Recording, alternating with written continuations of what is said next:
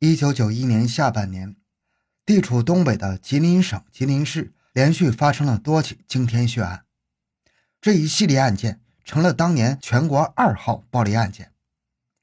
江城警方经过近四个多月的艰苦侦破，终于破获了这一特大案件，为江城除了大害。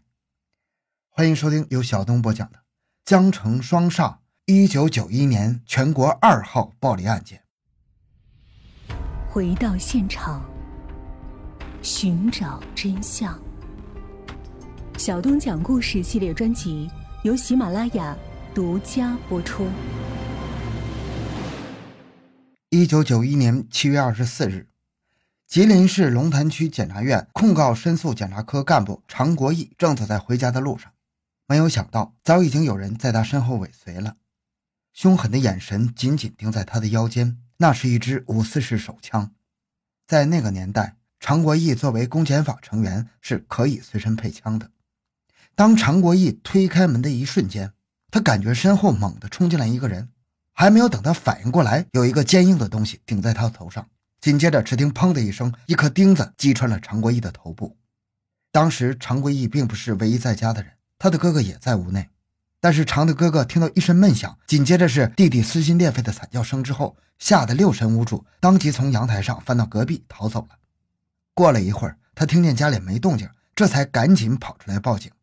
警方得到消息后赶到现场，发现常国义已经倒在血泊之中了，而他腰间的枪套已经是空空如也。随后，常国义被送至吉化第二职工医院，经抢救无效，于当日十六时许死亡了。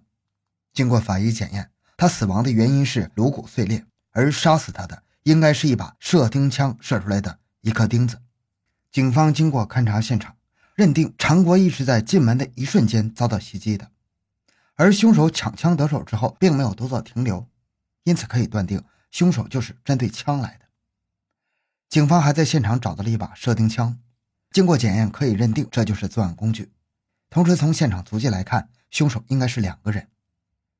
警方随即成立了专案组，针对常国义当天的行动轨迹进行了分析。当天，常国义上午去机关文化宫观看反腐展览。中午正常回家，并没有丝毫的异常行为。而常国义本人四十多岁，内向，戴眼镜，长得黑瘦，显得没有很强的反抗能力。专案组分析，凶手恐怕是早就盯上了常国义，在经过多次的跟踪之后，终于下手，并且成功逃脱。整个过程除了常的哥哥听到了点声音外，没有目击者，并且没有在现场遗留的射听枪上找到指纹，这说明凶手有一定的反侦查能力，有可能曾经受过打击。但经过对周边人口的走访，发现有目击者称，当天曾见在现场有两个陌生人出现，其中一个人身高一米七左右。专案组决定依靠这些特征开展大规模的排查工作，针对受过打击的两劳人员进行重点排查。而现场遗留的射钉枪就成了最重要的物证了。这是一把经过改造的射钉枪，上面缠有高压绝缘胶布。并且在射钉枪扳机斜上方有一个一厘米长的焊割口，这是一个区别于其他射钉枪的显著特征。专案组就此判断，犯罪分子很可能是从事电工、水暖、装潢工作的人员，或与从事上述职业的人有密切关系，而且还有条件接触到电焊机。吉林市是个工业大市，从事相关行业的人很多。警方进行了细致的工作，将所有的嫌疑人分配给各个下属单位，逐一排查。而在调查中，所有专案组成员都认为，一定要以射钉枪焊口这一显著特征为辨识目标。一方面摸排全市的射钉枪，另一方面追查到底是谁焊过这把射钉枪。在经过一个多月的细致查访之后，警方终于有了重大发现。八月二十七日，极化公司幺零三厂机修车间铆工王德勇主动向调查人员承认，这支射钉枪的焊口是他焊割的。而四天之后，在公安人员的开导之下，王德勇又指认了求其焊枪的两名男青年中的一个人是本车间工人李晓东。这是一个令所有人非常振奋的消息。经过调查，李晓东二十三岁，身高样貌同当天群众提供的疑似凶手体貌特征极为相似，而且他平时表现并不好，经常旷工。经过核实，当天他并不在单位，有充足的作案时间。于是，当晚八点半。李晓东被专案组抓获了。专案组是胸有成竹的，首先有人证明射钉枪是李晓东找他焊的，其次作案时间、体貌特征都说明李晓东有重大嫌疑。这一切都让专案组放心的上手段。很快，李晓东就招供了。他在九月一日晚上二十三点承认他伙同他哥哥李晓峰做下这起案子。但是令人吃惊的是，李晓东却拒不交代枪的去向。其实这时候专案组应该有所警觉，因为李晓东都承认杀人了，为啥不肯交出枪支呢？但是由于破案心切，许多成员头脑一热，导致案件侦破方向出现了严重的错误。在接下来的审讯当中，李晓东虽然提供了犯罪过程，但偶尔还有翻供的情况。他的兄弟李晓峰则根本就拒绝承认犯罪事实。而警方在进行复核时，居然发现当初的证人王德勇对很多事情的记忆都和最开始是截然相反的，但这些都没有令警方有所警觉。尤其是李晓东在公安局长和检察长先后的三次审问，竟然表现出希望得到宽大处理、拒不翻供的情况时，就更加先入为主的认定李晓东、李晓峰就是凶手，而拿下他们、找到枪支只是时间问题。但他们没有想到的是。李晓东在见到领导之前，都已经被基层警察事先关照过了，其表现并不是出自本心，而真正的凶手还在逍遥法外。警方还将注意力集中在李晓东、李晓峰兄弟俩身上时，一九九一年九月十七日，吉林市又发生了一起令人异常震惊的血案：一名出租车司机被人杀害，出租车被抢走了。之后，受害人的出租车又在僻静处找到了。从现场可以发现，凶手在上了出租车后，用剔骨刀逼住受害人；到了僻静地方后，用手枪进行残忍的杀戮。但令警方吃惊的是，现场虽然有很多的血迹和挣扎痕迹，居然没有发现犯罪分子的指纹，而且也没找到弹壳。很明显，凶手是有备而来，之后又对现场进行了破坏。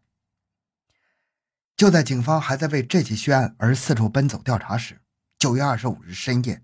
吉林市森荣加工厂又发生了一起特大杀人抢劫案，现场惨不忍睹，两名更夫被残忍的杀害，大量现金被抢走。经过对现场的细致勘查，警方发现了两枚虽然残缺不全，但有认定价值的指纹，这让警方兴奋不已。最近发生的几起案件，现场都没有找到指纹，这让认证工作缺少了最重要的抓手。警方马上开始了指纹对比。连续发生的血案让吉林市警方焦头烂额，也让省公安厅深为震惊。省厅领导派吉林省闻名的四处前来指导破案，但就在这时，一场异常惨烈的血案发生了。这场惨案的发生，让所有的公安干警都如同坠入了迷雾当中，同时也让他们清醒了：杀死常国义的凶手还仍然在逍遥法外。一九九一年十月五日晚间。当时的吉林省公安局郊区分局沙河子派出所副所长祝小强本来并不是值班的。多年以后，王红娟甚至还记得，他在家里吃了一碗面条，是顶着高烧替同事去值班的。那一年，他的儿子读小学一年级，才一个月。他晚上八点多还往家打了个电话，问孩子和妻子都在干嘛呢？我说孩子在学习，我在洗衣服。他让我们早点休息。王红娟说。这么多年过去了，这些细节却毫无磨损的印在他的心里。他这个人就是这么敬业，平时过年过节不值班也要到派出所看看。已经五十九岁的王红娟到现在也觉得朱小强不是一个合格的丈夫。生孩子的时候他不在身边，做阑尾炎手术的时候他也不在身边。但是他后来想通了，当警嫂本来就不是一件容易的事儿。当天晚上八点多。朱小强在给妻子打完电话之后，继续在所里值班。和他在一起值班的还有一位治安员。当时警力不足，治安员是对派出所警力的有效补充。但是当晚，这位治安员由于家里有事，居然把自己的儿子也带到了所里。如果他知道后来发生的事情，他宁可将儿子一个人锁在家里，也绝不会把他带到自以为安全的派出所的。十点多，外面已经彻底安静下来。朱小强因为重感冒，有些困倦了。坐在桌子上正在打盹没想到突然派出所内闪进两条黑影，直扑向朱小强。还没等他反应过来，黑洞洞的枪口就已经对准了他。枪声响起，朱小强倒在了血泊之中。正在哄孩子睡觉的治安员闻声冲了过来，也倒在了枪口之下。孩子听到声音之后大声哭喊，但是很快他也永远的发不出任何声音来了。沙河派出所发生的一切并没有惊动周围的人，直到出外巡逻的同事回来之后，才发现所内的三个人早已经死去了。祝小强身上的六四式手枪被人抢走了，现场留下了两个陌生人的足迹，其中一个人穿着白塑料底的三井布鞋，从鞋码大小判断，此人身高在一米七五左右。